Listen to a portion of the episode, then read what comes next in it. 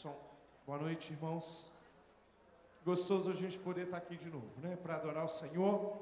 E eu quero que você deixa o Espírito Santo de Deus conduzir o teu coração na adoração hoje. Eu tenho certeza que Deus vai abençoar você, vai falar contigo, que você vai poder se alegrar. E enquanto você escuta a Emanuela, que vai estar executando o piano, nós queremos que Deus comece a falar conosco agora.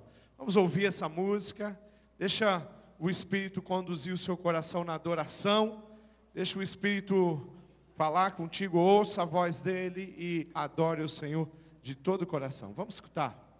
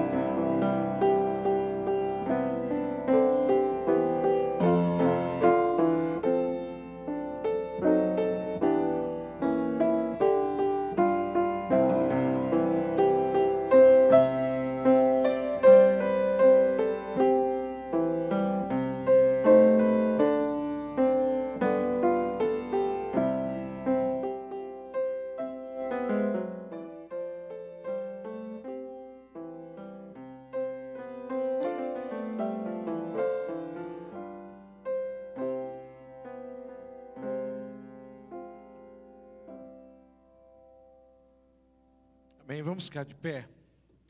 Nós queremos ler a palavra de Deus. Queremos ler a palavra porque a palavra é a verdade e a verdade liberta.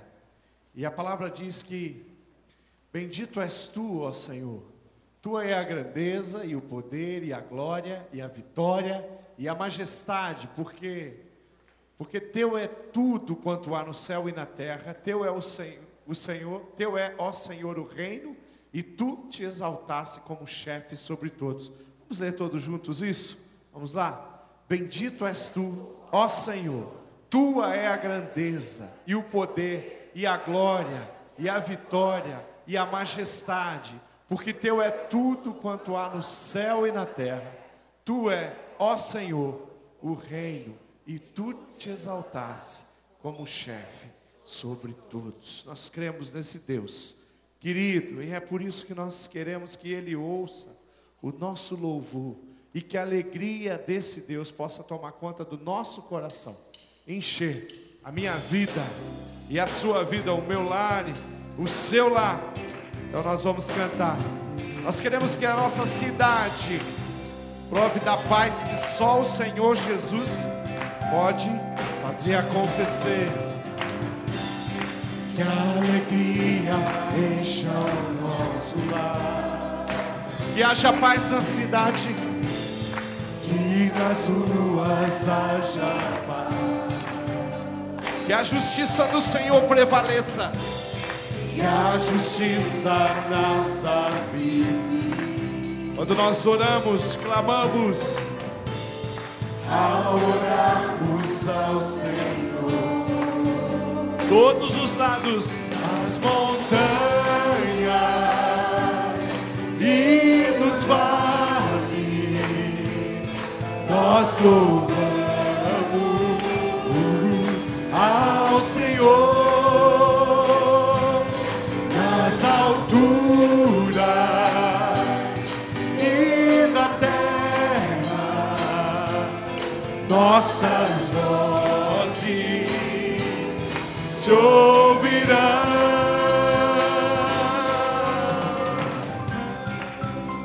Que toda potestade, todos os planos do diabo possam se afastar de nós. Que a escuridão se afaste Ao andarmos na presença de Deus, ao andarmos em tua luz. Glórias a Ti, Senhor. Que tua glória encha a terra Como as águas, como as águas enchem o mar. as montanhas, nas montanhas. E nos vales, nós louvamos. Ao Senhor nas alturas e na terra, nossas vozes se ouvirão. nós cremos no Deus que tem poder, o Deus que faz toda a diferença. É o nosso Deus fiel, e é por isso que nós vamos cantar novamente que a alegria encha as nossas vidas. Que a alegria encha o nosso Glória a Deus, Senhor. que nas ruas haja paz. Que a justiça nasça firme Ao orarmos ao Senhor Jesus, ao orarmos ao Senhor.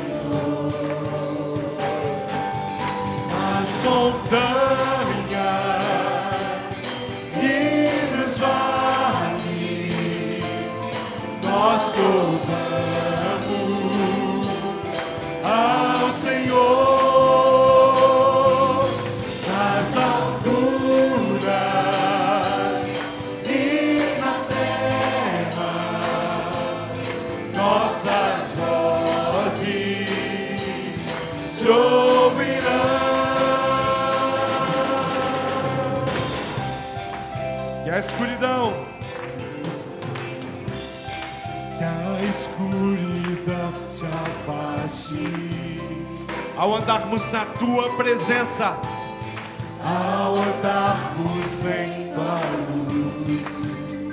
tua glória, Senhor, Que tua glória encha a terra Como as águas enchem o mar. Nas montanhas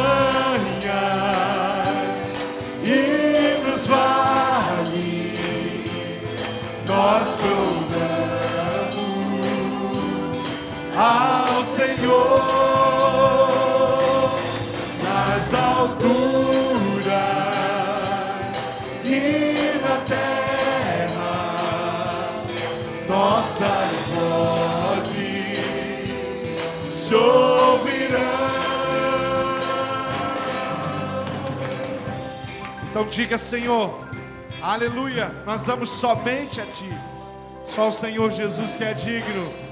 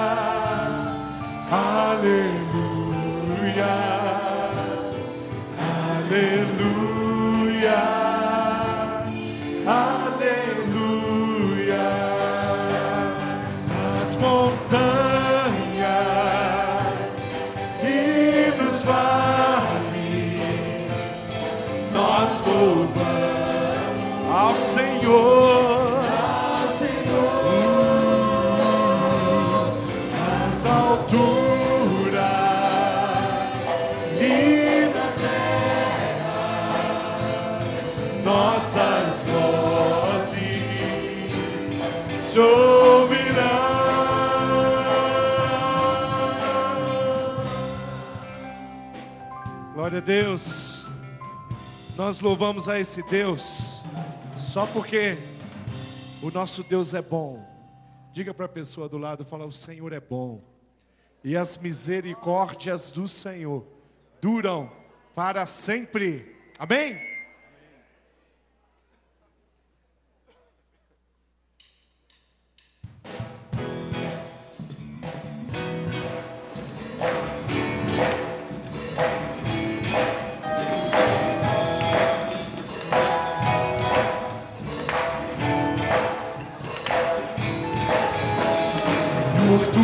Bom, tua misericórdia é para sempre. Meu Senhor, Senhor, tu és bom, tua misericórdia é para sempre. Todos os dias, todos os povos te exaltarão, de geração em geração te adorarão.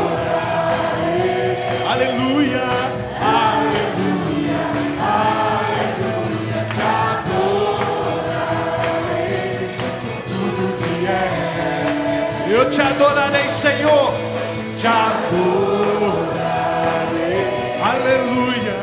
Aleluia. Aleluia. Te adorarei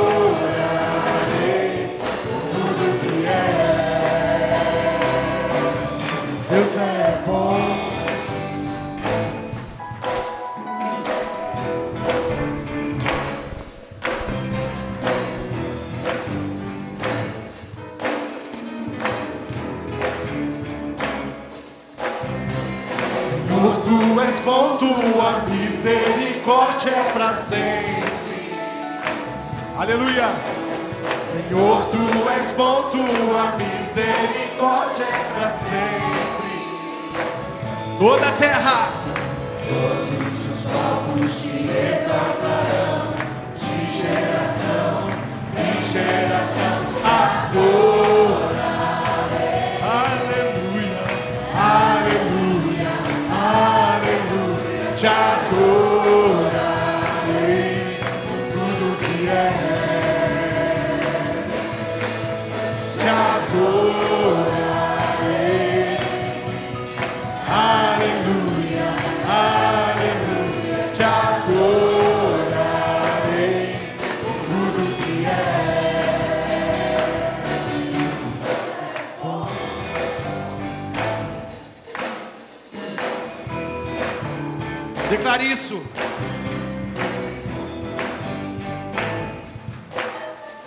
Deus é bom demais.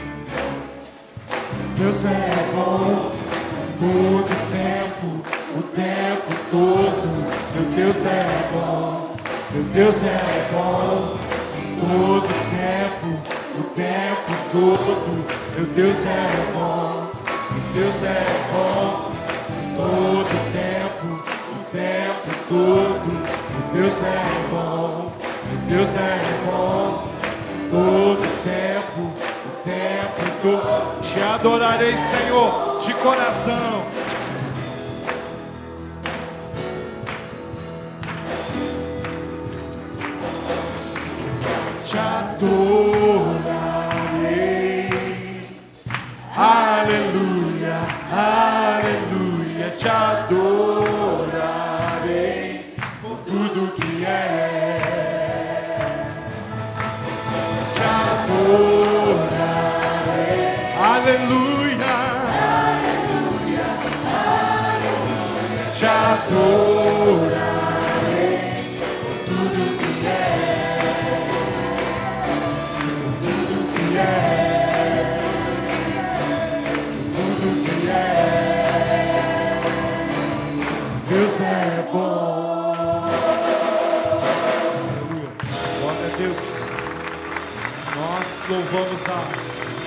Esse Deus que é bom, Deus que é fiel, Deus que é tremendo.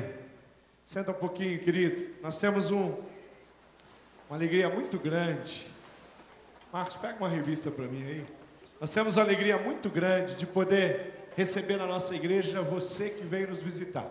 Você que escolheu, que através do Espírito Santo decidiu está conosco para adorar o Senhor conosco. Eu já conheci um visitante lá atrás, Roberto, né?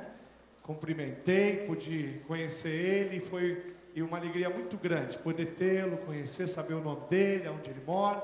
Foi apresentado ali pela Seuzi. Mas todos aqueles que nos visitam, nós queremos agradecer demais a tua presença e queremos saber o teu nome. Pedimos que você preencha aí na contracapa da revista que você recebeu, a revista EBB, Coloca aí os teus dados, nós queremos enviar uma, uma cartinha agradecendo, queremos orar pela sua vida. Você tem aí várias situações de qualquer tipo de interesse. Se você é de outra igreja, nós louvamos a Deus pela sua vida aqui. Você que é de fora, você que está em Curitiba, período de férias, nós agradecemos demais. Quando você voltar para a sua igreja, leva o nosso abraço, né, Cleusa? Para aquele povo lá, tem ali mais uma.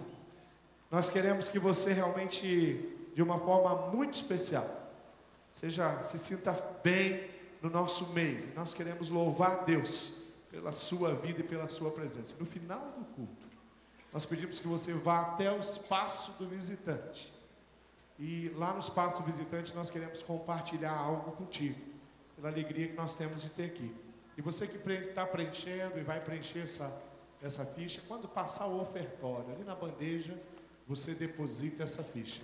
E nós, desde já, agradecemos por isso, pela maneira como você está fazendo e vai fazer e pela tua presença aqui. Bom demais é ter você aqui, amém? Vamos ficar de pé e vamos dar um abraço bem gostoso dos irmãos aí, na frente, atrás, do lado. Você abraça ele, diz para ele que é bom partilhar desse culto com ele.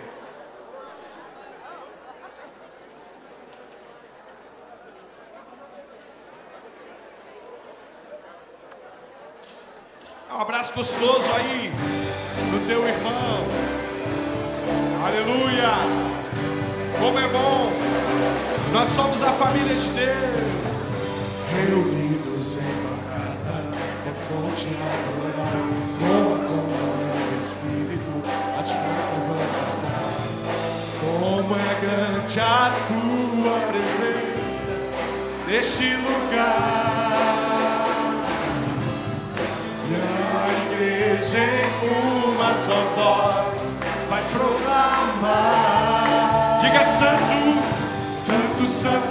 Senhor, santo, santo tu és.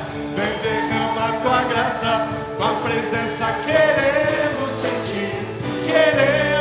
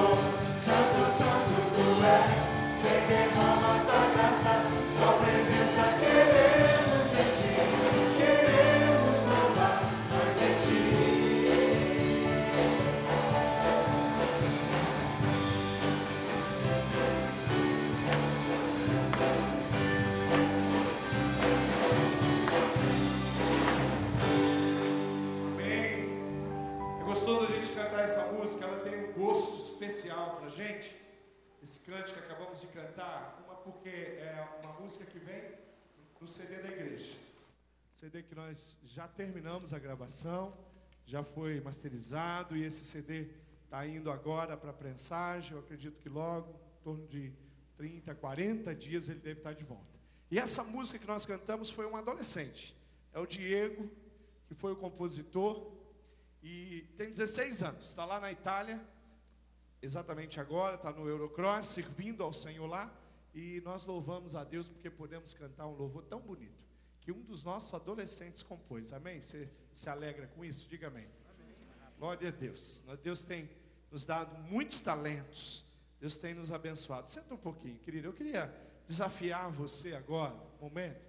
Eu sei que Deus tem escolhido você, separado você, para que você seja bênção, né? Para que você abençoe as pessoas que convivem perto de você. E eu sei que lá quem sabe na sua família, ou quem sabe no seu grupo de relacionamento, de amizade, as pessoas que trabalham com você, você tem acompanhado alguém, pessoas que estão passando por lutas.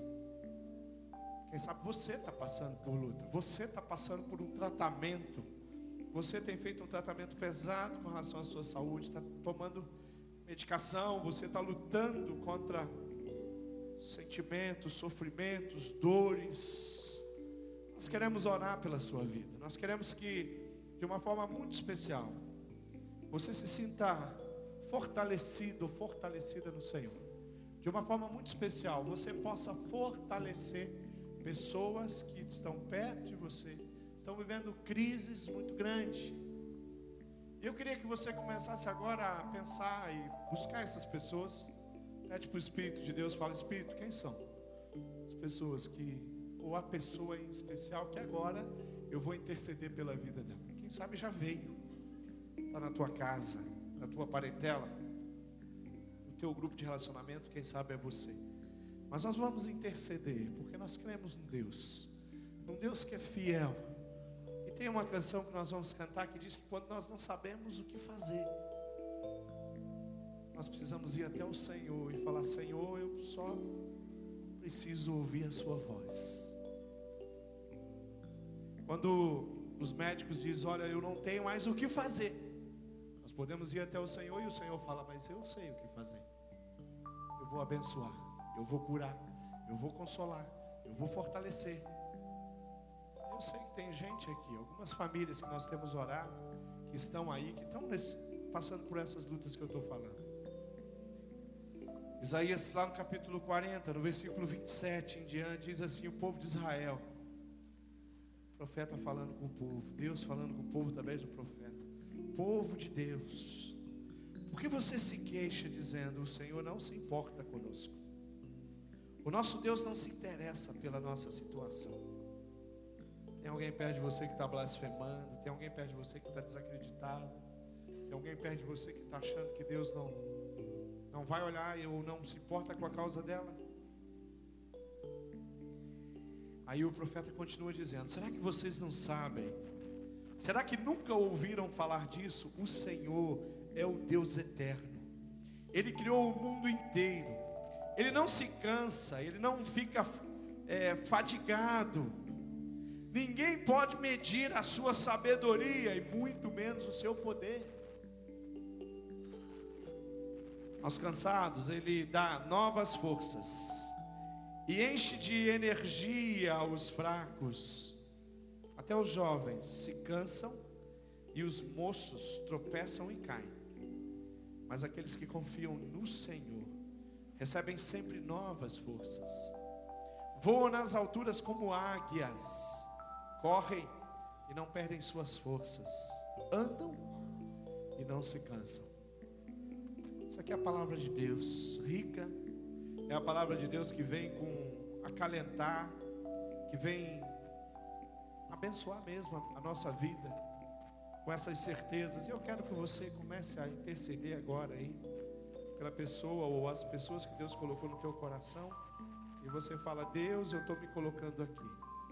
Eu estou colocando a minha vida, eu estou colocando a, a vida do meu familiar, do meu esposo. Quem sabe você vai falar: Eu estou colocando o meu casamento nas tuas mãos, porque o Senhor é o Deus que pode restaurar. Eu estou colocando o casamento da minha irmã, do meu irmão, dos meus pais, dos meus tios, diante do teu cuidado, porque só o Senhor pode fazer a obra de restauração que precisa.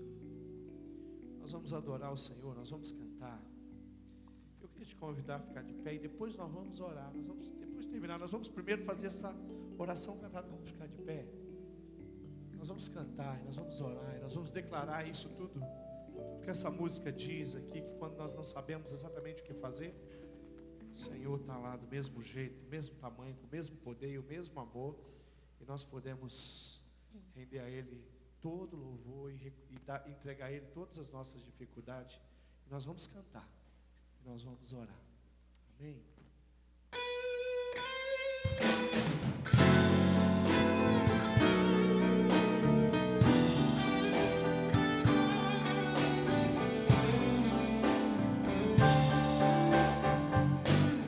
Deus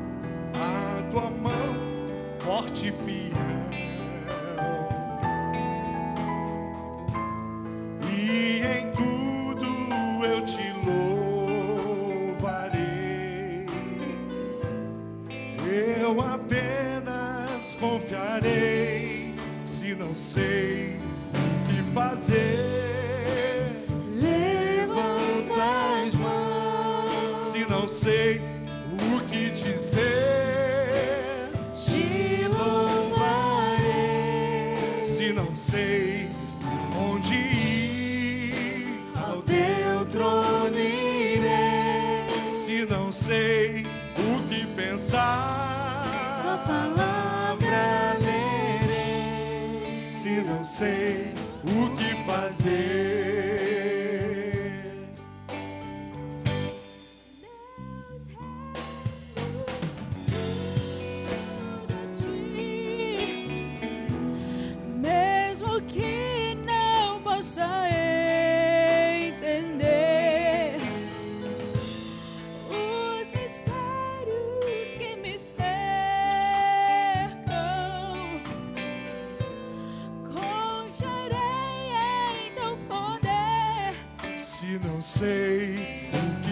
Fazer. Levanto as mãos. Se não sei o que dizer, te louvarei. Se não sei onde ir, voltando irei. Se não sei o que pensar,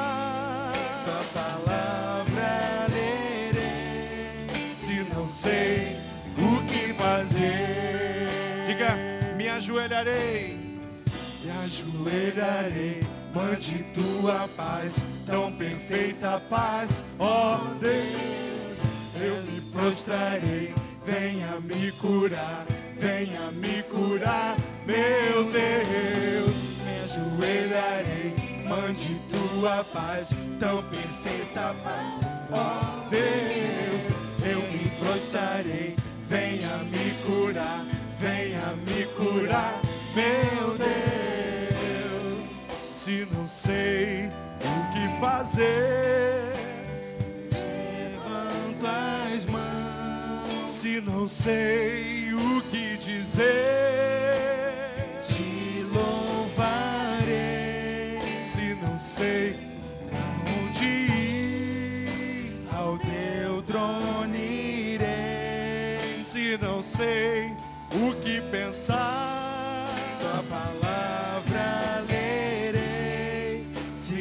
Sei o que fazer. Você pode ficar de joelho, querido?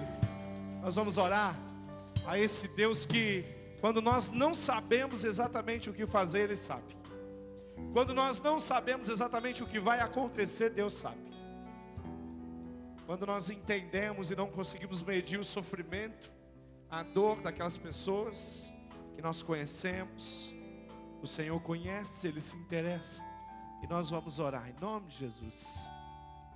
Deus amado, nós entregamos a vida de cada uma das pessoas que foi pensado, pessoas que são importantes na nossa vida, na nossa história, que estão perto, que são parentes, familiares, queridos, amigos, ou quem sabe pessoas que estão aqui que estão colocando a própria vida delas diante do teu altar agora, Senhor o próprio casamento diante do teu altar, o relacionamento quebrado com filho, filha.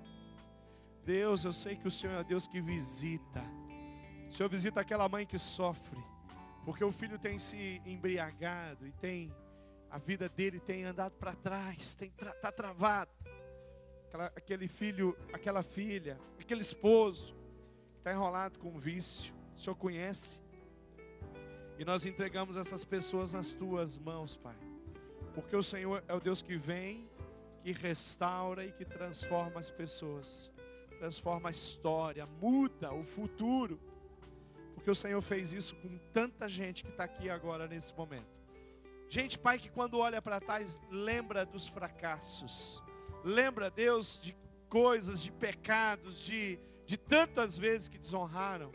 Mas o Senhor, com a tua fidelidade, com a tua misericórdia, foi lá, restaurou, resgatou e hoje nós estamos aqui para te adorar e te louvar de todo o nosso coração. Deus, eu quero orar pelos enfermos da nossa igreja, orar pelos enfermos que foram citados aqui nas orações.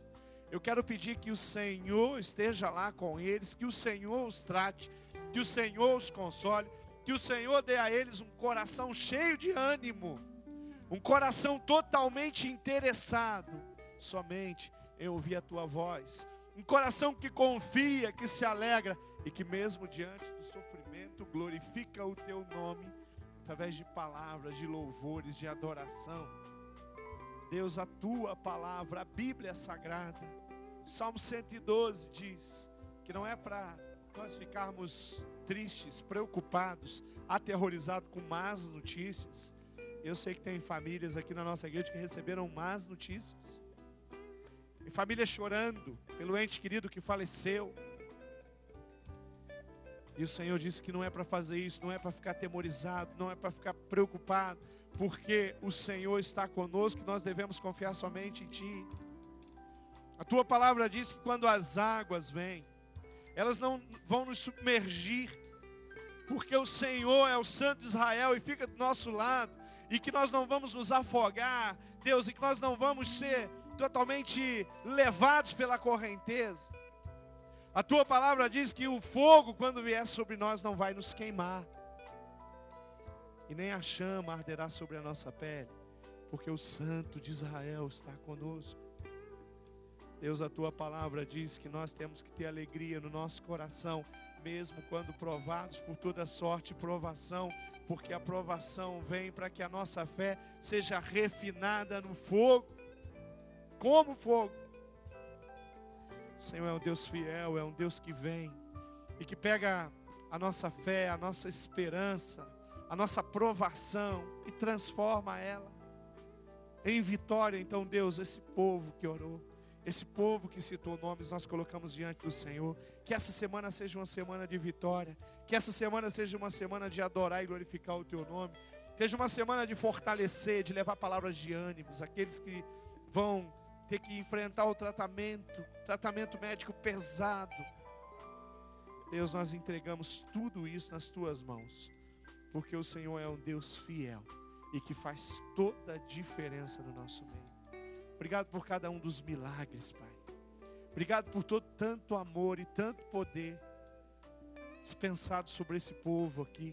Obrigado por tantos testemunhos nas células. Obrigado por tantas orações respondidas. Mas eu coloco a vida daqueles que estão fracos. E Deus, nós nos unimos como igreja para fortalecer os fracos, para abençoá-los, para estar do lado dele, para orar por eles, para orar com eles.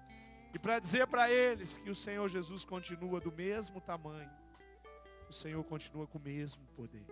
Em nome do Senhor Jesus nós oramos, Pai. Agradecidos demais. Amém, Jesus. Amém, Senhor. Amém, Deus. Amém, Deus. Pode sentar, querido. Nós vamos participar agora da entrega dos nossos dízimos e das nossas ofertas. E nós vamos fazer isso com um coração muito grato, coração cheio de alegria. Deus tem sido fiel à sua vida, não tem? Diga amém. Fala para a pessoa do lado aí, Deus é fiel demais. Ele cuida de mim. E o meu melhor eu vou oferecer para Deus. Fala para ele aí, ó, eu vou oferecer o meu melhor. Eu vou entregar aquilo que eu tenho para Deus. Eu quero que você entregue a sua oferta com um coração cheio de gratidão. Canto que nós vamos cantar agora diz que o meu coração se enche da alegria do Senhor. E eu quero que você, em nome de Jesus, entenda isso. Nós vamos cantar. E enquanto nós cantamos, você deposita o seu dízimo, a sua oferta. Depois que nós terminarmos, nós vamos agradecer por isso. E nós vamos celebrar. Cadê os coletores? Onde que eles estão?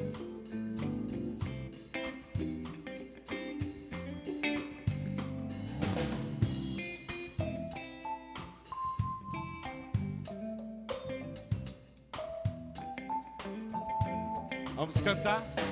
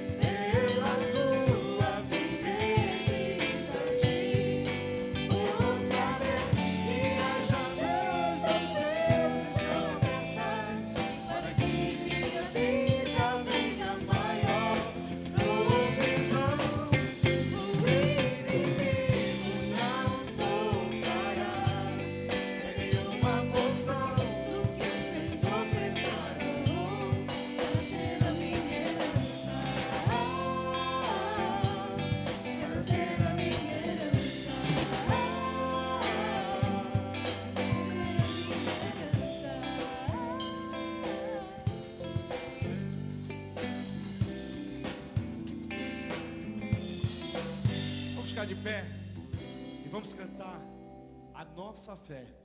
Jesus Cristo vai contemplar. Amém?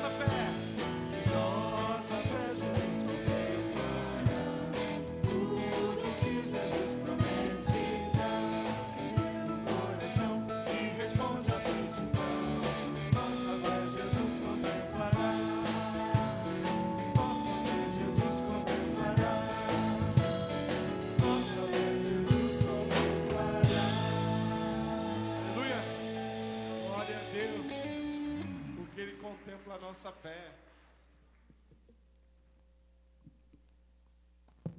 Pode se assentar, igreja. Glória a Deus, porque nós temos, cremos e temos um Deus que é real, que é vivo. Jesus ressuscitou, ele está aqui e ele contempla a nossa fé, ele contempla as nossas vidas, a nossa petição, o nosso clamor. E nós podemos confiar nele. Glória a Deus por isso. Gostaria que os irmãos abrissem as suas Bíblias, lá em Lucas, capítulo 6. Veja se tem alguém perto de você que está sem a palavra de Deus, que está sem a Bíblia. Compartilhe com essa pessoa, veja se é um visitante. Se você ainda não o conheceu, pergunte o nome dele, senta do lado dele. Se não é um visitante, é alguém da igreja, que você conhece, dá um cutucão e diz assim: traz a Bíblia, irmão. Traz a Bíblia. Bíblia é a palavra de Deus. Nós fizemos um desafio, um período nos adolescentes, que a gente falava do momento está escrito. E a gente desafiou os adolescentes a levarem a Bíblia em todos os lugares. E foi uma experiência muito gostosa de ver adolescentes compartilhando de levar a Bíblia para o colégio, de levar a Bíblia para a faculdade e o pessoal questionar o que, que é isso, e eles terem oportunidade de falar da palavra de Deus. Então a Bíblia é algo que a gente tem que carregar em todos os lugares, pois é a espada do Espírito, como diz a palavra. Lucas capítulo 6, nós vamos meditar em dois versículos base, mas também vamos caminhar por outros textos da Bíblia, da palavra de Deus. Então você fique com a sua Bíblia aí aberta, pronta. Tem lápis aí na frente da sua cadeira, se você quiser sublinhar algum texto que lhe salta aos olhos, que o Espírito toca o seu coração e te fala algo em especial, em particular, tem um lápis aí que você pode usar também. Nós vamos ler o versículo 37 e o 38 do capítulo 6 de Lucas. A palavra de Deus diz o seguinte: Não julguem e vocês não serão julgados. Não condenem e não serão condenados.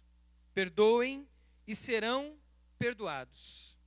Deem e lhes será dado uma boa medida, calcada, sacudida e transbordante será dada a vocês. Pois a medida que usarem também será usada para medir vocês. Essa palavra de Jesus, ela nos desafia e ela nos chama a duas situações muito importantes. A primeira ali, a questão do julgamento, a maneira como nós olhamos para o próximo, a maneira como nós olhamos e vemos o outro. E a segunda fala do dar, do doar, do partilhar, e termina com essa questão de que à medida que nós medimos o outro, nós seremos medidos. E essa frase, essa última frase, é uma frase que sempre o Espírito me traz à mente em várias situações, pois ela é muito séria. Imagine, pense nisso. A medida com que você usar contra outra pessoa é a mesma medida que será usada para medir você. O que eu quero meditar com os irmãos está ligado a um tema que foi conversado hoje de manhã, que tem a ver com oferta, ofertar ao Senhor. E quero puxar esse assunto com o tema a generosidade de Jesus. Como viver a generosidade de Jesus. Vamos falar sobre isso. O tema generosidade era um tema comum nos tempos de Jesus. Os próprios gregos que influenciaram o nosso mundo ocidental, que influenciaram aqueles tempos de Jesus, os pensadores gregos já falavam da generosidade e da liberalidade como uma virtude. Aristóteles falou disso. A busca da liberalidade, a busca da generosidade como uma virtude. Ah, o Antigo Testamento fala muito sobre isso também. Não era um tema incomum para eles, era um tema comum aos, tanto aos judeus como também aos não-judeus daquela época, que ouviram Jesus falando ali no versículo 38 sobre o dar mas tem algo interessante no contexto desse texto, é que Jesus traz esse assunto do dar e do, do aspecto de ser generoso numa dimensão muito mais abrangente do que eles estavam acostumados a ouvir. Eles ouviam dos fariseus que nós deveríamos dar, nós deveríamos eh, abençoar, deveríamos compartilhar com aqueles que eram bons. E ouviam também dos gregos, quando falava da virtude da generosidade, também nessa linha de pensar naqueles que eram bons. Mas se nós lemos os versículos anteriores ao versículo 37, a gente vai encontrar algo que mexe com a gente, algo que é muito pesado, eu acredito assim. Olha o versículo 27. O que, que Jesus diz? Mas eu digo a vocês que estão me ouvindo: amem os seus inimigos, façam o bem aos que os odeiam abençoem os que estão, os que os amaldiçoam, orem por aqueles que os maltratam. Aí o versículo 32, Jesus questiona o valor da época e que ainda é o valor da nossa época, o valor do mundo, né? Que mérito vocês terão se amarem os que amam, os que os amam, até os pecadores amam aos que os amam. E que mérito terão se fizerem o bem àqueles que são bons para vocês? Até os pecadores agem assim. Olha o versículo 35. Amem, porém, os seus inimigos, façam-lhe o bem e emprestem a eles sem esperar receber nada de volta.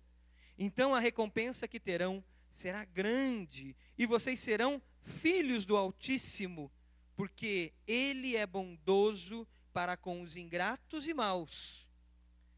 Jesus diz no 36: Sejam misericordiosos, assim como o Pai de vocês é misericordioso. Jesus vai além quando ele fala da generosidade porque ele traz esse assunto do dar num contexto onde ele fala para a gente olhar para o nosso inimigo.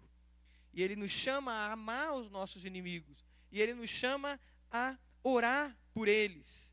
E ele diz que mérito você encontra em você amar aqueles que amam a você mesmo. Não há mérito nenhum, porque todos na nossa sociedade fazem isso. Isso é comum no meio em que a gente vive. Né? Que mérito vocês terão se fizer o bem só aqueles que são bons?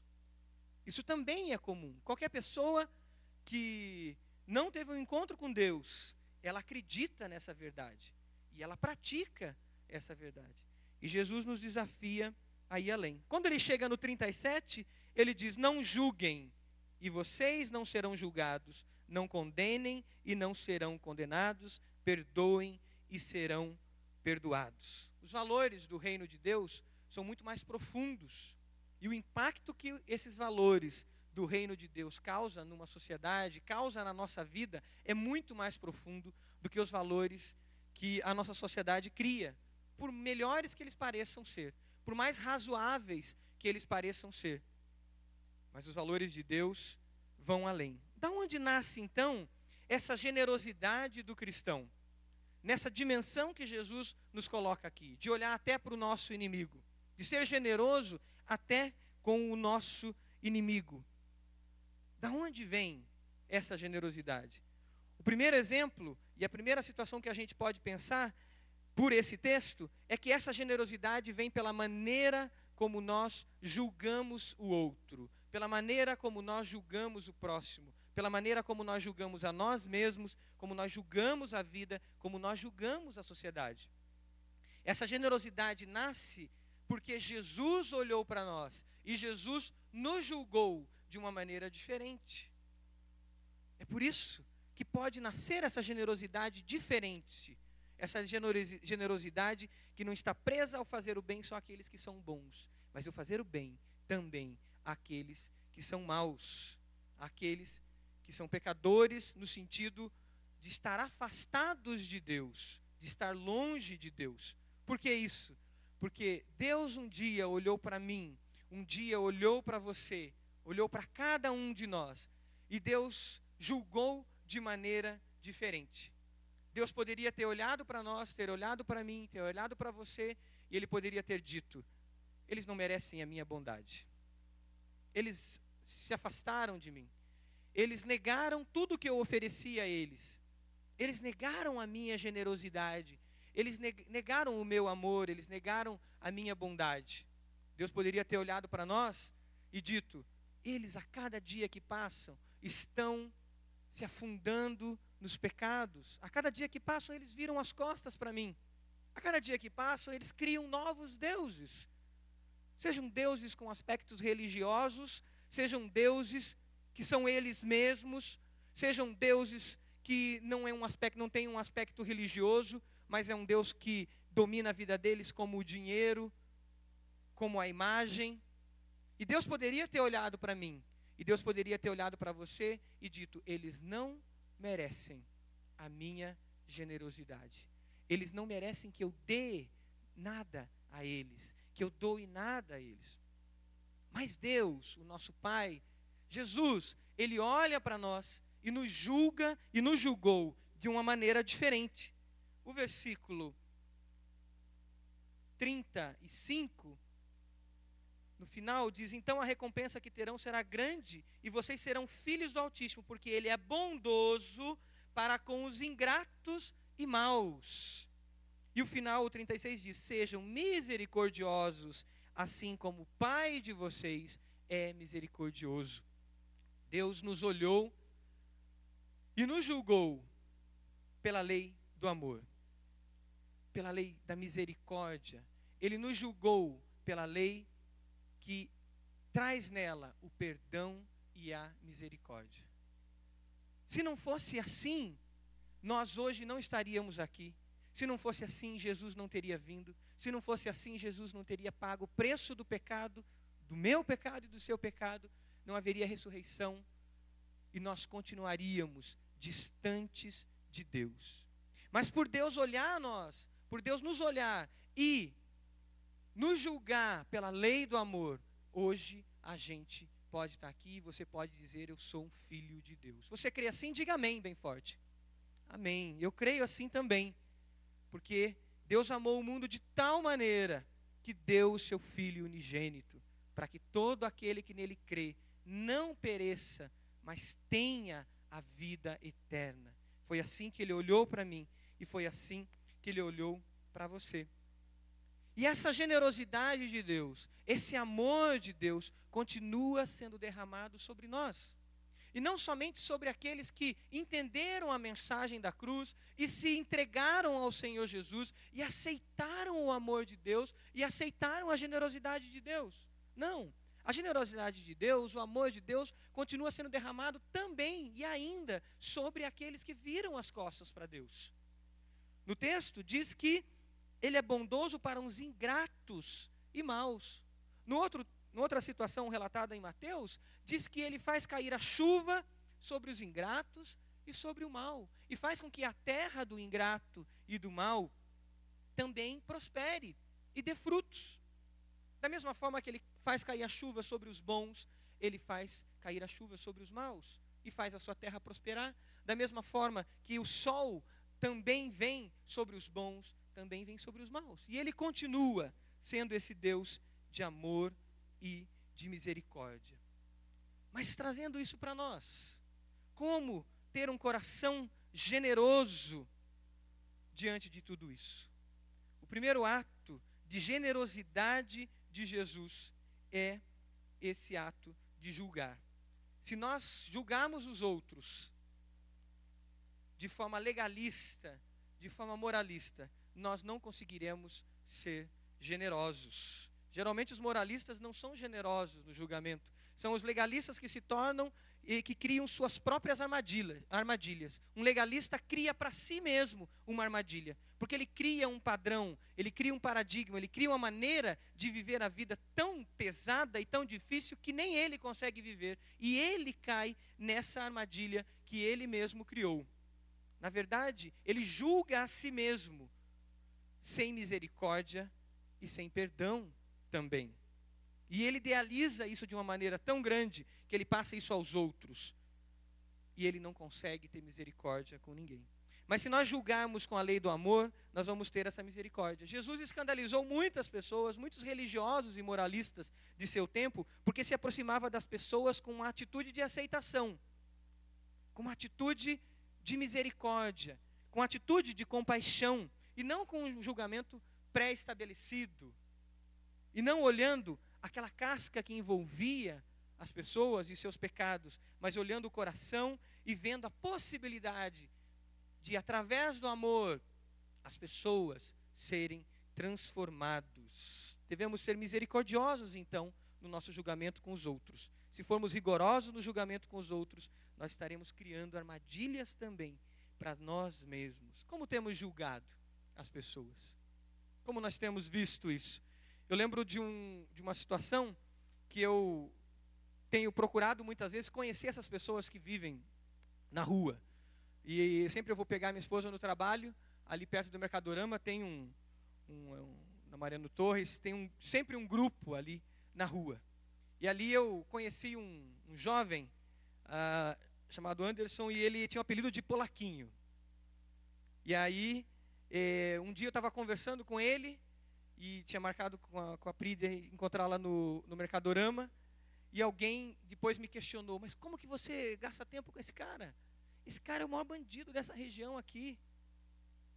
E é claro, me protegendo de todos os, todas as situações que poderiam surgir. É, o que me veio à mente foi: como que Jesus julga o polaquinho?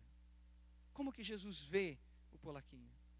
E teve, tivemos várias oportunidades de eu falar de Jesus para ele, de testemunhar e até ajudá-lo, sabendo que em algumas situações ele ia usar aquela pequena ajuda para as drogas.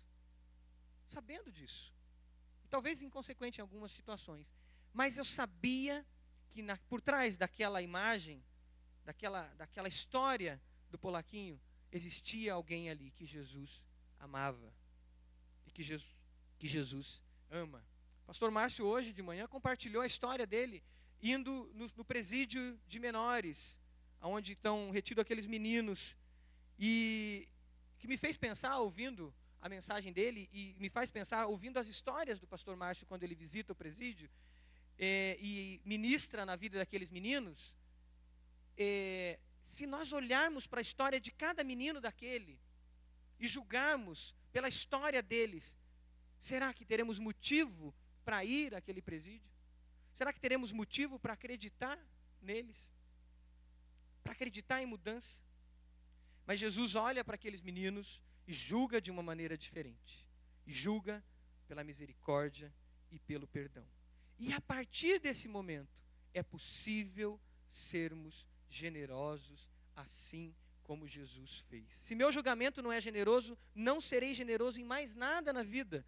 Generoso, generosidade tem a ver com a maneira com que eu julgo a vida e com que julgo as pessoas. As pessoas do meu convívio, as pessoas que aparecem pela minha célula, pessoas diferentes do grupo, talvez, que eu me reúno semanalmente, as pessoas que eu encontro na rua, as pessoas que eu encontro no meu trabalho, os meus parentes. Maneira que eu julgo a história deles, a maneira que eu vejo a história deles, tem a ver e vai influenciar na maneira que eu serei generoso com eles. O mendigo que eu encontro na rua, o homossexual, o adúltero,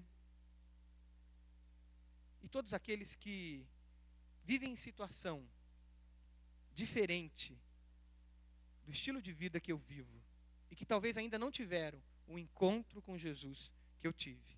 Maneira que eu julgo vai fazer com que eu olhe para eles e diga: não tem jeito, é irreversível, não tem como eu ser generoso, não tem como eu gastar tempo, não tem como eu investir nessa vida. Mas se eu olho como Jesus, eu vejo que é diferente.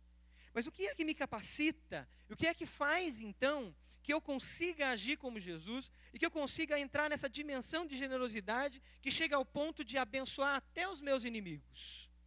O que é que vai me ajudar a entrar nessa dimensão que é a dimensão que Jesus trouxe? De não esperar o retorno, de não viver pela lei da retribuição, não viver pela lei do mérito, mas viver e andar pela lei do amor. O que vai fazer com que eu possa viver essa dimensão que Jesus nos trouxe é quando eu faço como Jesus e aí eu dou, eu entrego. E quando eu ajo como Jesus, vivendo a vida da entrega, eu posso chegar a esse ponto de olhar para o meu inimigo e orar por ele e abençoá-lo também. E como eu posso fazer isso? Jesus nos deu o exemplo quando Jesus entrega-se por nós. Ele entrega a vida dele por mim e por você. Quando a entrega é total, isso é possível. Jesus olhou para nós e a palavra de Deus nos diz que nós éramos, por natureza, inimigos de Deus. Em Efésios diz que nós éramos, por natureza, merecedores da ira de Deus, de Deus como diz em Efésios capítulo 2. Nós estávamos separados de Deus. E em Jesus a gente encontra de novo vida. Mas a entrega total de Jesus, como uma semente que é lançada na terra, e essa semente tem que morrer, como uma entrega total que ela faz, fez com que hoje nós pudéssemos ser alcançados. E essa lei da semeadura e esse princípio da semeadura, ele acontece muito claramente através de Jesus, quando ele se entrega por mim e ele se entrega por você. É necessário que haja essa doação, essa entrega. Abra sua Bíblia, caminhe lá para Filipenses, capítulo 2. É um texto conhecido de muitos, mas eu creio que muitos também não conhecem. Filipenses, capítulo 2. Veja quem está perto de você, compartilhe a leitura desse texto. Filipenses capítulo 2, versículo 4. Ache esse texto. Esse texto nos declara essa, esse exemplo de Jesus. Capítulo 2, vamos pegar do versículo 3 em diante. Diz assim a palavra: Nada façam por ambição egoísta ou por vaidade, mas humildemente considerem os outros superiores a si mesmos cada um cuide não somente dos seus interesses, mas também dos interesses dos outros. E aí vem o exemplo de Jesus. Versículo 5: Seja a atitude de vocês a mesma de Cristo Jesus, que, embora sendo Deus, não considerou que o ser igual a Deus era algo que deveria pegar-se. Mas Jesus esvaziou-se a si mesmo, vindo a ser servo, tornando-se semelhante aos homens, e sendo encontrado em forma humana, humilhou-se a si mesmo e foi obediente até a morte e morte de cruz. Entregou-se. Olha o versículo 9.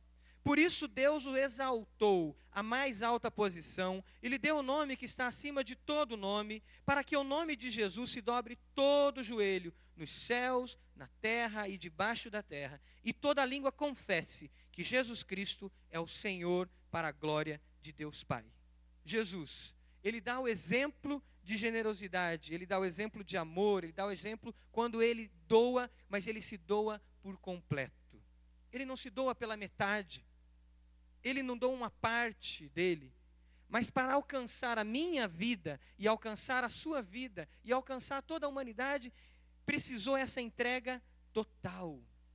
Precisou um julgamento pela lei do amor e precisou dessa entrega total.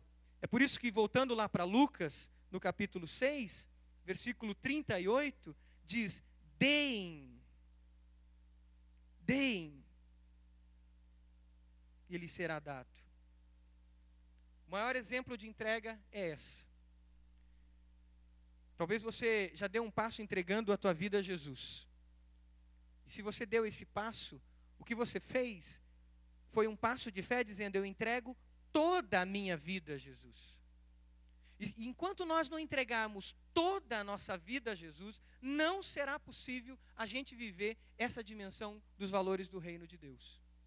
Mas quando nós entregamos toda a nossa vida a Jesus, e declaramos que nós somos incapazes, e declaramos que nós não temos nada, e que nós não somos nada, mas que nós queremos viver em Cristo e para Cristo e para a glória de Cristo, é possível a gente viver essa dimensão dos valores e podemos ser, sim, aí generosos, até com os nossos inimigos. Jesus, no texto de Filipenses, diz que ele tinha toda a glória. E ele não teve, em outra tradução, dizendo, não teve por usurpação ser igual a Deus, mas esvaziou-se a si mesmo. Jesus poderia ter vindo e ele poderia realmente ter estabelecido um reino de poder visível aos padrões desse mundo. Ele poderia ter chegado com seus soldados, ele poderia ter chegado com muita riqueza, com muito ouro, seguindo todos os padrões desse mundo de demonstração de poder pois ele é dono de tudo, senhor de tudo. Mas ele esvazia-se a si mesmo. Ele se faz gente como eu, como você, e ele deixa todo o seu poder e glória para que ele pudesse nos alcançar. Uma das dificuldades que nós temos e que pode nos impedir de sermos generosos é a ostentação. E muitas vezes nós precisamos nos esvaziar. E é necessário nos esvaziar, assim como Jesus, para que a gente possa ser generoso. Seja a ostentação do meu orgulho, do meu nome, do que eu sou, seja a ostentação dos meus bens, a necessidade que eu tenho de mostrar que eu tenho, a necessidade que eu tenho de ser aceito naquela realidade, naquele lugar. Então, para eu ser aceito, eu preciso desse carro, eu preciso dessa roupa, eu preciso desse comportamento. A necessidade de manter o status, a necessidade de manter o meu nome, por puro orgulho, faz com que seja um impedimento de eu ser generoso na dimensão que Jesus quer que eu seja generoso. De eu viver a liberalidade na dimensão que Jesus quer que eu viva a liberalidade. Mas se eu me esvaziar como Jesus, é possível que eu doe vida. É possível doar vida. E é isso que Jesus fez. Estamos aqui porque ele doou vida. E temos em nós a vida de Jesus. E temos vivido essa vida. Nós precisamos passar essa vida. Essa semana eu fui fazer uma visita e conversando com alguém que vai se batizar, sabendo mais da fé, sabendo mais da experiência de, de, de, um, de um irmão nosso que vai se batizar agora daqui duas semanas. Foi muito gostoso ouvir a, a história dele compartilhando sobre alguém que discipulou ele, quem era o pai na fé dele. E foi interessante ouvir ele dizendo sobre a importância que teve esse pai na fé na vida dele. E a gente perceber no testemunho dele, ele ser grato, porque essa pessoa doou vida para ele. Porque essa pessoa que deu tempo fazendo sementes com ele, e ele dizendo que essa pessoa também, esse irmão nosso, tinha, fazia raízes com o grupo e além do raízes fazia sementes com ele. Você via a gratidão no coração dele de ter experimentado alguém, de ter vivenciado alguém que compartilhou vida com ele. Alguém que doou vida. E doou vida como? Através do tempo que ele separou na semana para estar com aquele homem, para estar junto com ele e passar a palavra de Deus. É possível isso acontecer? Essa semana a gente está ouvindo vários testemunhos com relação ao Mic Jovem, que vai acontecer semana que vem. E como tem sido gostoso a gente ouvir testemunhos de pessoas que semearam vida na vida de outro através de uma oferta por Mic Jovem. Como foi gostoso essa semana a gente conversar com um casal que de repente não podia ir ao Mic Jovem, de repente ele já pôde ir, e aí de repente a gente descobre que teve alguém que foi lá e semeou na vida dele. Mas semeou o quê? Uma oferta. E oferta é vida? É. Dinheiro também é vida, porque é tempo porque a dedicação que a outra pessoa teve, e esse tempo, essa dedicação, que gerou em espécie dinheiro ali também, essa pessoa ofertou para a vida do outro. Doou vida. E isso aconteceu. E quantos testemunhos a gente, vocês devem conhecer, a gente ouve, de experiências assim. Hoje de manhã eu estava ouvindo a experiência de um casal compartilhando de já um tempo que eles levam uma pessoa até a casa dessa pessoa, porque ela mora num lugar perigoso, e eles pegam o carro deles e levam essa pessoa até a casa deles. Eu falei, quanto tempo você gasta mais? Que você vai dormir mais tarde? E aí, conversando com esse casal, ele disse, 40 minutos, 50 minutos a mais. Que é doado de vida àquela pessoa que eles dão carona. Glória a Deus por isso. Aleluia. E nós aprendemos isso com Jesus porque ele doou vida a mim e doou a você. E o texto de Lucas diz: deem, deem e lhe será dado. E aí tem algo que os crentes mais antigos ouviram muito essa expressão. Uma boa medida lhe será dada, calcada, sacudida e transbordante será dada a vocês. Uma boa medida, calcada, sacudida e transbordante será dada a vocês. Eu tentei lembrar dessa expressão e, e o que, que é isso exatamente. E lembrei é, que às vezes eu vou comprar ali no mercado municipal é, feijão que eles vendem sortido lá. Eu gosto do feijão bolinha. Descobri que o feijão bolinha é o melhor feijão que existe. Né? Então, de vez em quando eu vou lá no mercado municipal e compro lá o famoso feijão bolinha, porque a minha esposa faz um feijão que é delicioso. E o melhor elogio que eu dei para ela, ela falou, foi quando eu disse que o feijão que ela faz é mais gostoso do que o da minha mãe ainda.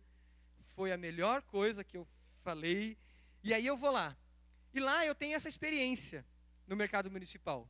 Porque o que, que ele faz? Ele pega aquele saco e coloca uma boa medida de feijão. E enche bastante. E de repente, ele sacode aquilo ali para ajustar melhor ainda. De repente ele recalca, aperta, prensa para ajustar melhor. E aí ele derrama mais um pouco. E se ele não faz isso, eu reclamo.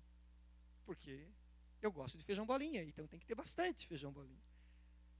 E aí coloca e transborda. E o que a palavra de Deus nos diz aqui é que se nós temos a atitude certa na nossa generosidade, Deus vai nos abençoar dessa maneira, com essa boa medida, calcada, sacudida e transbordante.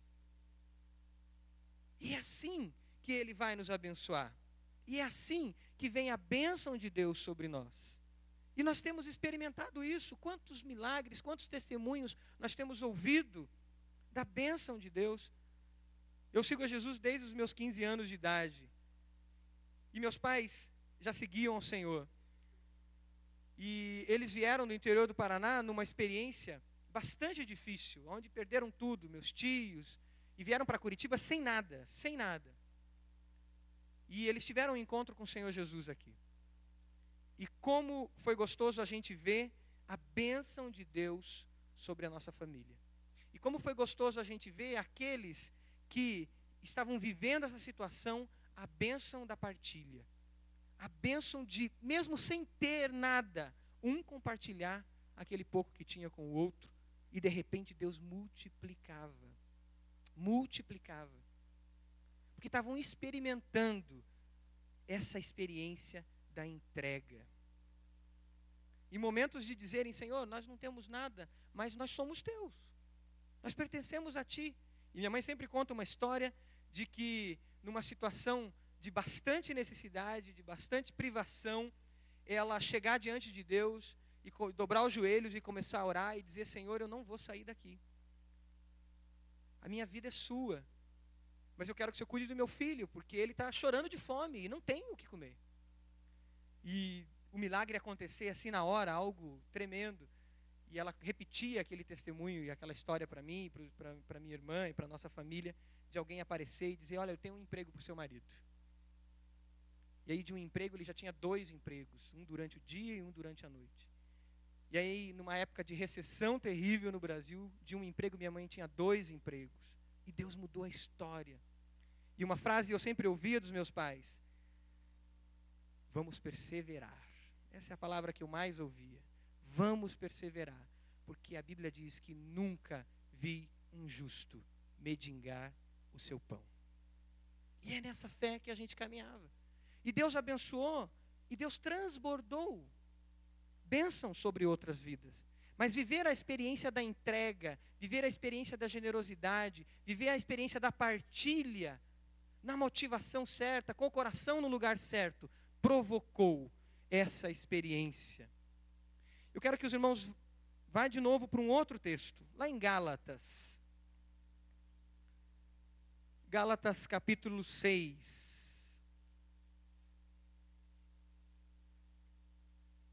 Tem alguém com dificuldade de achar? Ajuda aí.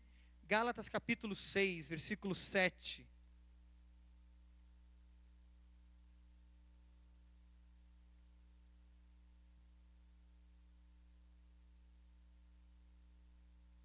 Acharam? Gálatas 6, capítulo 6, versículo 7. Olha o que a palavra de Deus nos diz. Não se deixem enganar. De Deus não se zomba, pois o que o homem semear, isso também colherá. Quem semeia para a sua carne, da carne colherá destruição. Mas quem semeia para o espírito, do espírito colherá a vida eterna. E não nos cansemos de fazer o bem, pois no tempo próprio colheremos, se não desanimarmos. Olha a perseverança. Se não desanimarmos. Versículo 10. Portanto, enquanto temos oportunidade, façamos o bem a todos, especialmente aos da família da fé. Especialmente aos da família da fé. O nosso desafio de generosidade é o desafio de sermos semeadores. E de semearmos primeiro com a nossa própria vida. E você fez esse primeiro passo de semeadura quando você reconhece em Jesus o seu Salvador, o seu Senhor. Quando você reconheceu que você sozinho, que você sem Jesus não é nada. E que você estava longe de Deus. E nesse primeiro passo você semeou a sua vida. E disse: A minha vida não é mais minha. Eu entrego ela a Jesus. Mas depois nós somos desafiados a continuar sendo esses semeadores. E nós podemos semear na carne e fazer uma semeadura da carne, onde a gente colhe destruição, mas nós podemos fazer uma semeadura para o espírito, para que a gente colha vida eterna. Fazendo isso, não nos cansando de fazer o bem, esperando no Senhor, sem desanimar. O que eu quero que a gente medite para finalizar é se estamos sendo esses semeadores. E antes disso, se você semeou a sua vida diante de Deus, entregando a Ele toda a sua vida ao Senhor, entregando tudo a Ele, assim como Ele entregou tudo por você e para você, no sentido de te trazer salvação, te trazer vida. Esse é o nosso desafio. Esse é o nosso desafio. Eu quero que você feche seus olhos e você medite um pouco, individualmente. Você fale com Deus em oração agora sobre isso. Retornando como a gente começou, pergunte para o Senhor como tem sido a sua maneira de julgar. Agradeça ao Senhor, porque Ele olhou para você e julgou você pela lei do amor. Louve ao Senhor, porque Ele olha para você e Ele está te julgando pela lei do amor. Ele está olhando para você com misericórdia, Ele está olhando para mim com graça, Ele está olhando para você com perdão. E louve a Ele por isso. Seja grato, seja grata ao Senhor por isso. Porque mesmo que você caminhe, tropece e caia, e você estabelece um propósito, e levanta de novo e continua, e nesse caminhar, de repente cai e tropeça, e você diz: não tem jeito, eu não consigo. E de repente você é pesado demais com você mesmo, você é pesada demais com você mesmo, no teu julgamento, na medida com que você está medindo você mesmo. Mas Jesus olha para você e diz: Eu te vejo diferente. Eu vejo que você tem condições. Jesus olha para você e vê lá o teu íntimo do coração, e vê lá na sua essência uma semente, que é uma semente de vida, que Ele plantou no seu coração. E Ele olha e diz: É possível, sim, é possível. Eu acredito em você. Eu te julgo de maneira diferente. Não seja tão pesado com o seu julgamento com você mesmo. Não seja tão pesada com o seu julgamento com você mesmo. Ele te vê diferente. Como você tem julgado as outras pessoas? Você tem julgado as pessoas com a medida que Jesus te julgou? Ou você tem julgado as pessoas com a medida que você criou para medir as pessoas? E a medida que nós criamos para medir as pessoas pode ser uma armadilha que nós criamos para nós mesmos cairmos nela. Mas se nós julgamos, se nós olhamos o outro com a medida de Jesus, a medida da misericórdia, a medida da graça, a medida da compaixão, vai ser possível sim, pela fé, você perdoar. Vai ser possível sim, pela fé, você caminhar mais uma milha, caminhar mais um trecho ainda. Vai ser possível, sim, pela fé, você orar por aqueles que te perseguem. Vai ser possível, sim, você ver o seu parente, o seu próximo, não pela história que ele construiu, que é uma história complicada e conturbada, que tem hora que você quer desistir mesmo, mas você vai olhar como Jesus olha. Aceite primeiro na sua vida a medida de Jesus sobre você. Aceite primeiro o olhar de Jesus na cruz para você, dizendo: Você é pecador mesmo, você tem lutado não tem conseguido, mas eu acredito em você e eu te aceito, eu te recebo.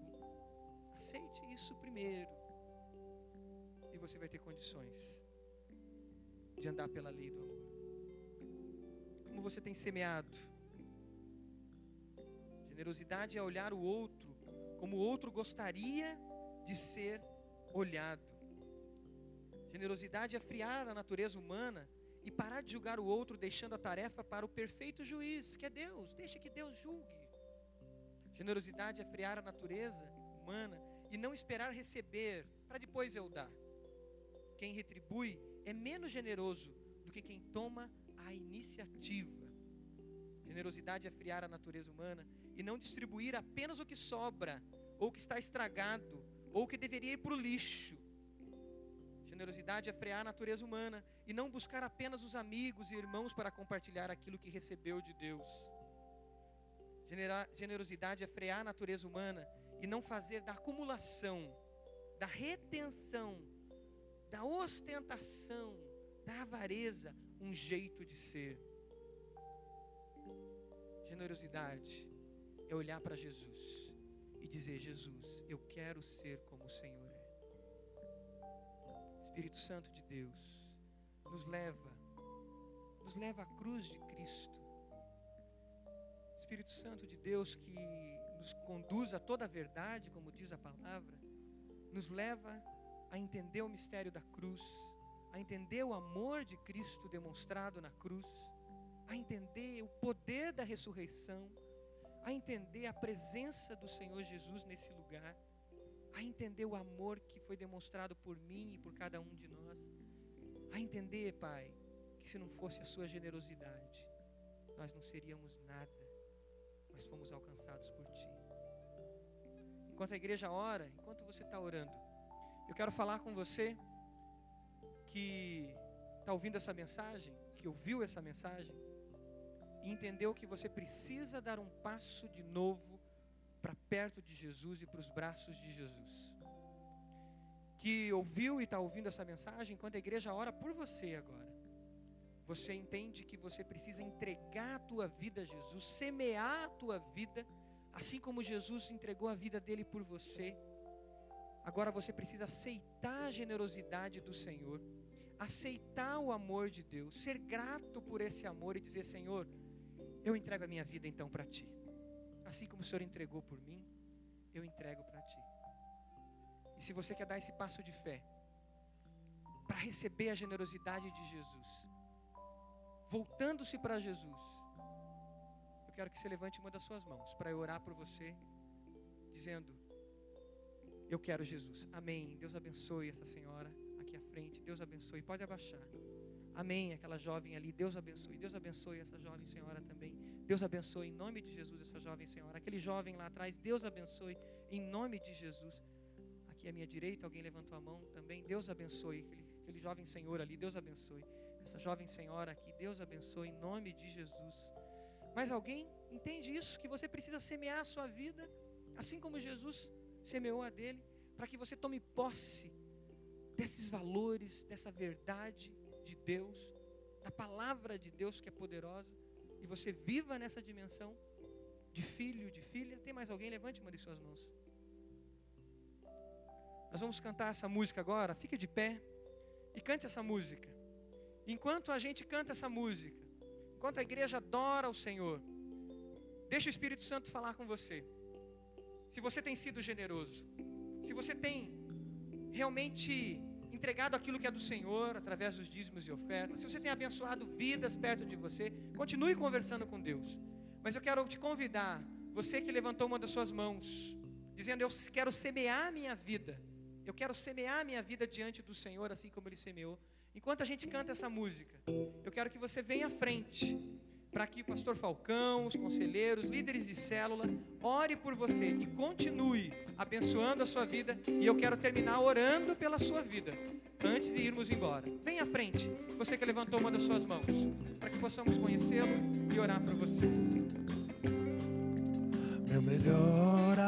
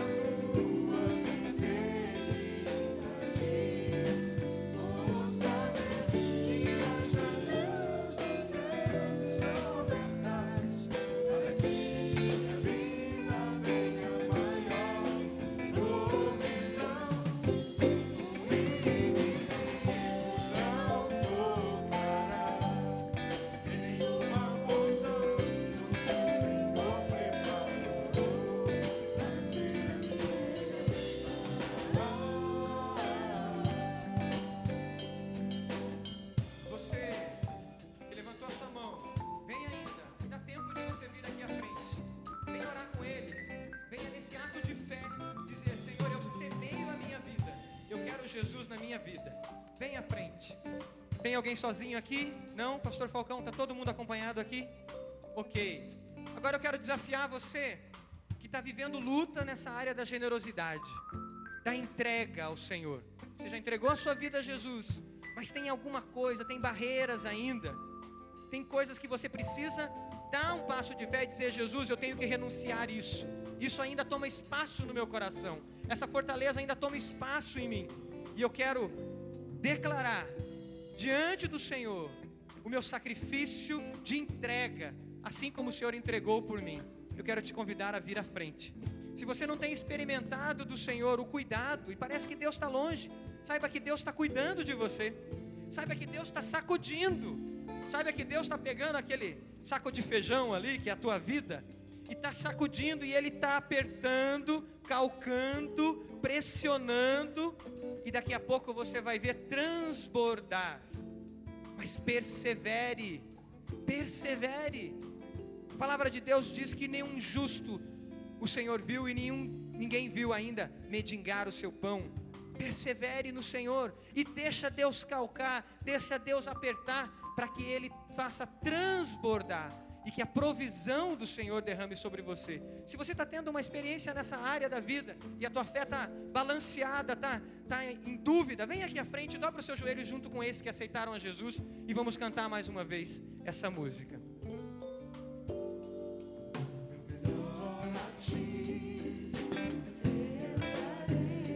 Declare isso diante do Senhor. Declare que o Senhor é dono de tudo de sua vida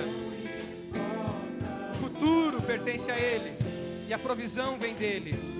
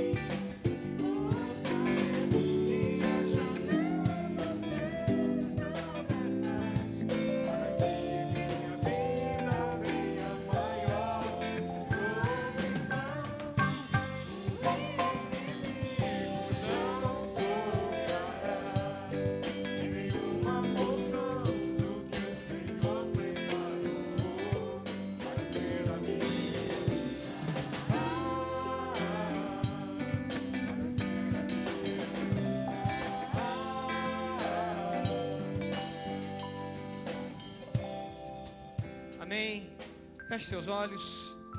Vocês que vieram à frente, feche seus olhos mais uma vez.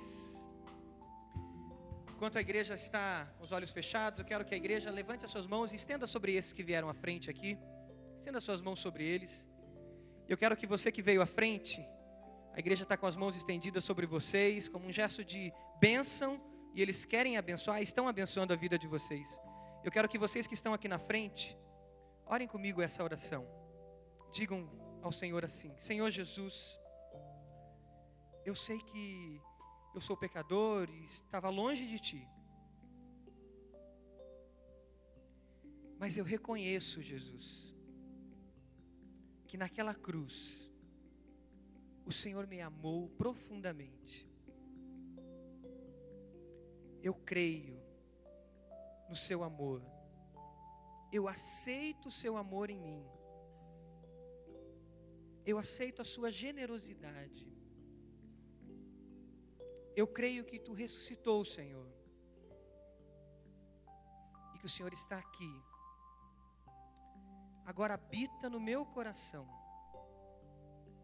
Porque a minha vida não é mais minha, mas ela é tua. Toma o meu futuro nas tuas mãos que eu seja um semeador de vida. Eu oro assim, em nome de Jesus. Senhor, eis a oração dos teus filhos, Pai, e a tua igreja abençoa eles aqui, Pai. Ó Deus, nós pedimos as mais ricas bênçãos sobre eles, pedimos o selo do teu espírito no coração de cada um, pedimos, Pai, que eles experimentem, Senhor, do teu cuidado, eles experimentem do teu amor, eles experimentem, Senhor, os seus milagres na vida deles, Pai. Nessa noite, Pai, eles declararam diante do Senhor diante da tua igreja, que eles renunciam esse mundo e que eles pertencem ao Senhor, Pai. Habite nesses corações, Senhor. Cuida de cada um, Pai. Também eu quero pedir, Senhor, pela tua igreja, por aqueles, Pai, que estão vivendo momentos de lutas, aqueles que estão vivendo momentos de dificuldade, Senhor, por aqueles que têm dificuldade, talvez, Pai, nessa virtude de ser um semeador, por aqueles que têm dificuldade, Pai, em ser generosos. Senhor, que o teu Espírito Santo provoque transformação nessa área, Pai, na vida de cada um de nós, e que essa igreja, que cada um de nós, Pai, possamos impactar essa cidade, doando vida às pessoas, Pai, seja através do nosso tempo, seja através do nosso discipulado, acompanhando pessoas, seja através das nossas casas sendo abertas para receber pessoas ali dentro que receberão vida do Senhor, seja através, através do nosso dinheiro, seja através, Pai, dos nossos nossos dons, do nosso talento. Senhor, que nós saiamos daqui e entremos nessa semana como semeadores do Senhor, Pai, porque cremos, Pai, que fomos chamados para isso, para semear vida, Senhor. Então, toma as nossas vidas, abre as portas dos céus e derrama sobre nós as tuas bênçãos, para que transborde ainda mais e nós sejamos esses semeadores, Pai. Nós louvamos o Seu nome junto com os Seus anjos, que glorificam e louvam o Senhor por essas vidas que foram salvas. E pedimos, Pai, nos use para sermos pais na fé, para ter mãe na fé, discipulando cada uma dessas pessoas. Que as células abram suas portas essas semanas e recebam essas pessoas pessoas com festa, com alegria, Senhor, porque houve salvação nessa noite, Pai. O louvado seja o teu nome por isso. Oramos assim em nome de Jesus. Você pode louvar com palmas ao Senhor? Glória a Deus por salvação. Glória a Deus. Vocês que aceitaram Jesus, por favor, sigam as pessoas que estão com vocês. Nós queremos conhecer vocês, ter os dados de vocês, para a gente enviar um material para vocês e acompanhar vocês. Por favor, sigam elas aqui o Dongley. Siga o Dongley. O Dongley vai ser o primeiro da fila, puxá-los ali. Glória a Deus, nós vamos terminar esse culto cantando mais uma vez, mais de ti, reunido em tua casa, nós estamos. Eu quero que você vire para o lado aí e fale, irmão, o nosso santo Deus, fala para o irmão aí. O nosso santo Deus vai abençoar a tua semana. Está começando a semana e vai ser uma semana de graça.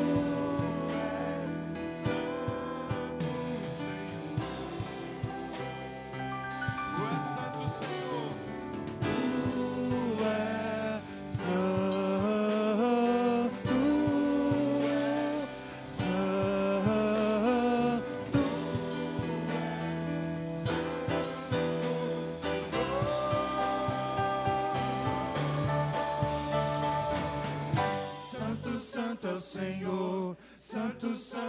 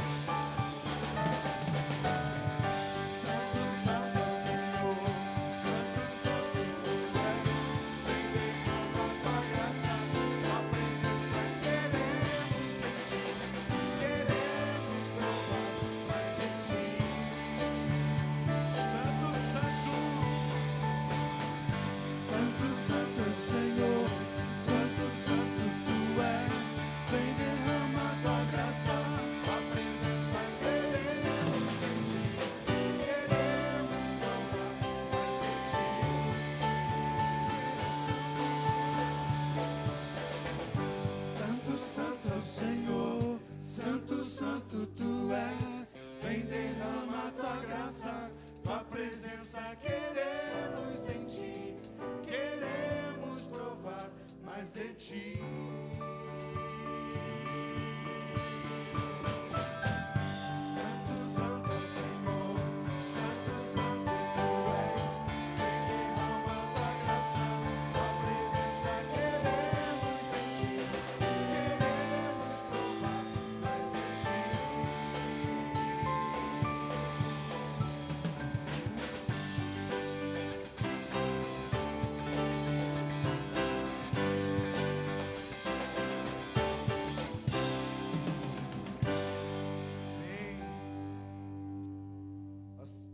Nosso culto aqui, mas eu quero convidar você a descer lá na cantina. O pessoal do Mic Jovem está lá. Tem empadão de frango e de palmito da Esmeralda. Estou falando do jeito que foi recomendado, né? Tem sopa da Jura e tem canjica da Duca. Então você escolhe, né? E participa e vai ter mais comunhão ainda. Deus abençoe a sua semana. Vai na graça do Senhor Jesus.